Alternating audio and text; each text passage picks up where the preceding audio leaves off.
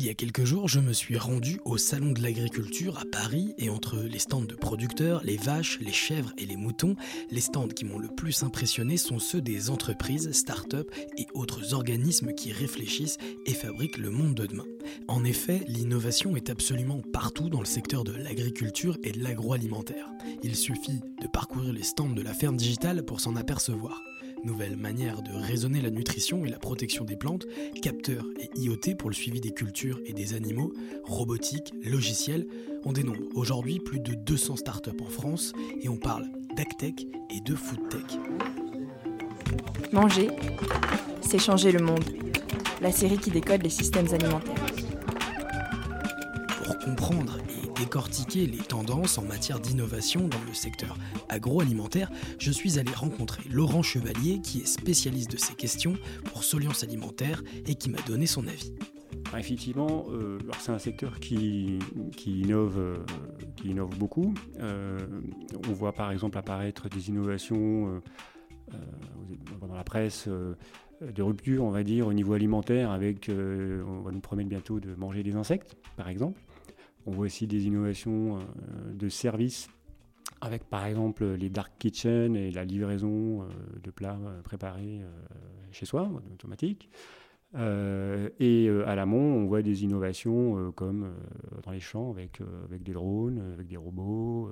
Donc on est vraiment sur un secteur qui est en train de, d'évoluer pour répondre à, à fois des demandes sociétales en termes de consommation, je veux pouvoir avoir rapidement chez moi un bon plat traiteur. Ou euh, des besoins d'innovation à l'amont par rapport à, euh, l'évolution de, pratiques liées à, des impacts environnementaux, au changement climatique, qui font que euh, la production au champ bah, doit, évoluer. Quels sont les moteurs de l'innovation, les enjeux et comment les entreprises décident-elles aujourd'hui? Alors, comment ça se décide dans les entreprises? Je dirais que ça se décide soit de façon proactive parce qu'elle voit bien que le monde autour d'elle change, le marché change, les attentes des consommateurs changent, la pression environnementale font que euh, bah, il faut évoluer.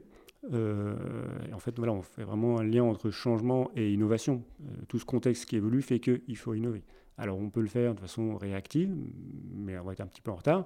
L'idéal, c'est de le faire de façon proactive, d'anticiper toutes ces évolutions et ces changements, euh, et euh, le principe de l'innovation, normalement, si on prend les bouquins de théorie, c'est d'acquérir un avantage comparatif sur ses concurrents, euh, qui fait qu'on a une longueur d'avance et on la garde.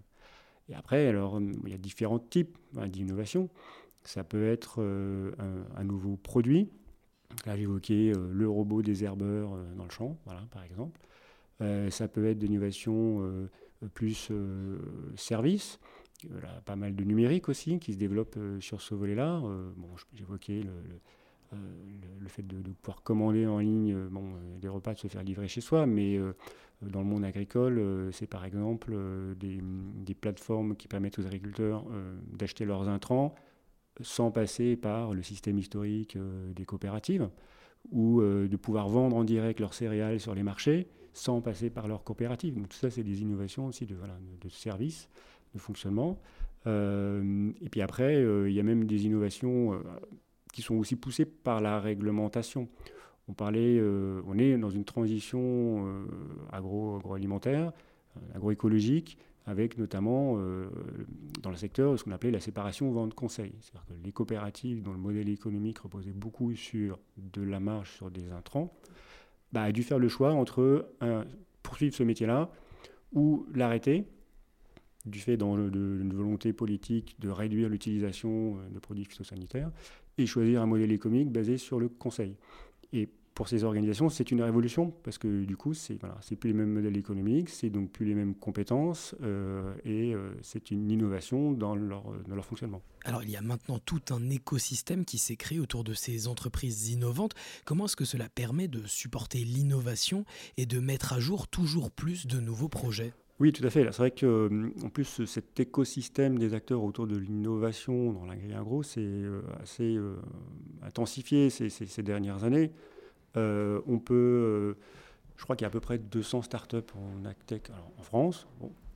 elles sont accompagnées, elles émergent bah, au tout début par ce qu'on appelle donc les incubateurs, qui plutôt d'origine, d'origine, va dire, publique, en termes de, modèle économique. Donc ça, l'incubateur, c'est de l'idée jusqu'à la création de, de, de la start-up. il y en a aussi tous les pôles de compétitivité. on, peut, on peut citer Innovalliance, Valorial, des grands pôles ou des plus petits comme Agronov, Dijon ou Agrinov. Voilà. Euh, et puis sur donc c'est, ces pôles-là qui mettent en relation plutôt des grands groupes et, et, les startups et puis le, monde de la recherche euh, et qui essaient de, faire émerger des projets et puis qui aident aussi à les financer, les labelliser et autres. Euh, et puis après, quand ces startups sont, sont, sont, créées, elles peuvent rentrer dans des accélérateurs qui vont les aider à, aller, aller, un peu plus loin. Euh, et puis on va trouver euh, aussi bah, tout, autour euh, des dispositifs de financement pour ces entreprises, alors publics, avec notamment la BPI, qui, a fortement développé aussi toute son offre, toute sa gamme de, financement aux différents stades de, maturation de, l'idée, de, l'innovation. Et les acteurs privés, souvent, qui viennent en complément. Euh, donc toute cette euh, et, avec des acteurs qui viennent de qui viennent de se créer. Donc il y a une dynamique assez forte, euh, notamment sur ce volet accélérateur par exemple. Il y en a un nouveau qui s'est créé à Lyon, il s'appelle si je me trompe pas, le Zester, voilà, qui vient compléter l'offre qu'il y avait d'avant incubateur, qui était le Food Checker. donc le Zester, il a monté en partenariat avec une école de commerce. Euh, et puis, il y a dernièrement, ce qui a fait un peu de bruit dans, la filière, euh, c'est euh, Hectare, donc la nouvelle à la fois ferme et lieu d'incubation, d'accélération de, de, start-up qui a été financé entre autres par Xavier Niel. Donc là, on est sur un nouvel acteur de, l'enseignement et de l'accompagnement à l'entrepreneuriat avec un angle très, très business pour les agriculteurs de demain euh, qui vient un peu bousculer euh, le paysage des écoles d'ingénieurs agri-agro euh, qu'on connaissait avant et, le paysage bah, des acteurs de type chambre consulaire, enfin chambre d'agriculture ou acteurs un peu plus traditionnels. On parle beaucoup des startups depuis tout à l'heure, mais qu'en est-il du côté des grandes entreprises qui représentent le plus de parts de marché? Alors, c'est vrai qu'effectivement, on a parlé, on a parlé de start-up qui, par essence, sont euh, agiles, innovantes et autres. Euh, mais effectivement, le, gros aujourd'hui, bah, la production, c'est des grands groupes. Et c'est vrai que là, on se retrouve à, un peu, euh, de façon un peu schizophrénique, avec des grands groupes qui ont besoin, bon, bah, d'innover, et, en même temps une résistance naturelle au, changement. Parce que qui, qui dit vraiment innovation, bah, dit remise en question de, business model qui, qui, qui existe aujourd'hui. Et d'où euh, une certaine difficulté des grands groupes, mais ça on le retrouve dans tous les secteurs, c'est pas spécifique à l'agri agro, de vraiment passer à l'innovation, c'est-à-dire après la partie recherche-développement, euh, ok, il y a l'invention, c'est super, mais si ça n'a pas trouvé son marché, ça reste dans le placard. L'innovation, c'est quand vraiment, voilà, j'ai trouvé mon marché. Et, là-dessus, c'est vrai que les, les, plus grosses organisations en général, on va dire, ont, bah, de même par nature même, euh, une difficulté à conduire le changement et aller au bout jusqu'à euh, l'innovation. Alors, euh, elles ont un peu essayé de pallier ça en faisant de l'open innovation, en travaillant, en s'ouvrant beaucoup plus en partenariat et des collaborations avec notamment le monde, euh, le monde des startups. Il y en a qui même bah, tout simplement se disent bah, tiens, on va racheter une startup. Sauf que on voit bien qu'on on est sur des des personnes qui ont des logiciels très différents et que euh, les greffes sont parfois difficiles euh, à prendre, euh, que c'est pas parce qu'on achète une start-up que ça va se transformer en nouveau business pour, pour le grand groupe.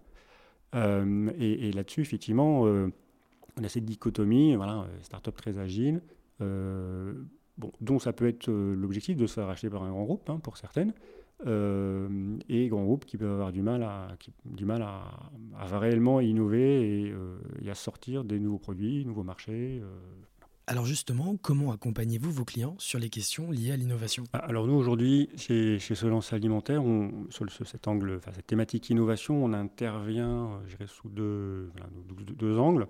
Le premier, ça va être d'accompagner des nouveaux acteurs innovants de type start-up en leur apportant euh, les clés justement euh, du secteur et en les aidant à, euh, à, développer, à conquérir leur marché, à réfléchir à leur business model, à leur modèle économique, à leur marché, à leur stratégie go-to-market, n'est-ce pas?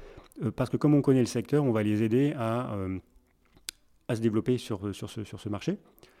ou à l'inverse, on va accompagner des acteurs entre guillemets historiques du, grand groupe ou, même des acteurs du, secteur public à définir et mettre en œuvre une stratégie d'innovation ou une politique publique d'innovation en y injectant un peu de logiciel innovant, du, par exemple du design thinking par exemple, euh, ça peut être une coopérative, euh, acteur on va dire traditionnel, euh, qui aujourd'hui perd ses parts de marché. et ben, par une démarche de design thinking, on, va amener, on va l'amener à évoluer d'une offre de produits un peu usés, avec une démarche commerciale un peu à l'ancienne, vers une démarche de catégorie manager pour être vraiment force de proposition vis-à-vis -vis de ses clients euh, en termes de gamme, euh, de dynamique de gamme, euh, de dynamique de marché. et puis depuis, depuis cette année, 2022, en plus de ces deux offres, on travaille sur un projet de ce qu'on pourrait appeler un New Business Studio, c'est-à-dire comment accompagner nos clients pour lancer avec eux de nouvelles activités. Ça, c'est l'étape d'après par rapport à l'incubateur, à l'accélérateur ou autre c'est euh, le Business Studio, c'est euh, une structure euh, commune, co-créée, pour faire émerger vraiment un new, new, business chez, chez, ses clients. Ce qui marche mieux que d'acheter une startup qui peut ne pas bien prendre, par exemple. Voilà. Par contre, pour nous-mêmes, c'est une innovation dans le sens où le business model est différent.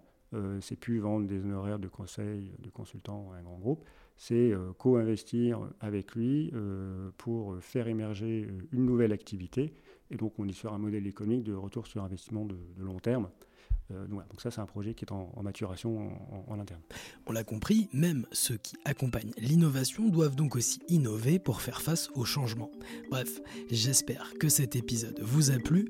Comme toujours, vous pouvez vous abonner au podcast et partager l'épisode sur les réseaux sociaux. De mon côté, je vous donne rendez-vous très bientôt pour un nouvel épisode de Manger, c'est changer le monde. Manger, c'est changer le monde. La série qui décode les systèmes alimentaires.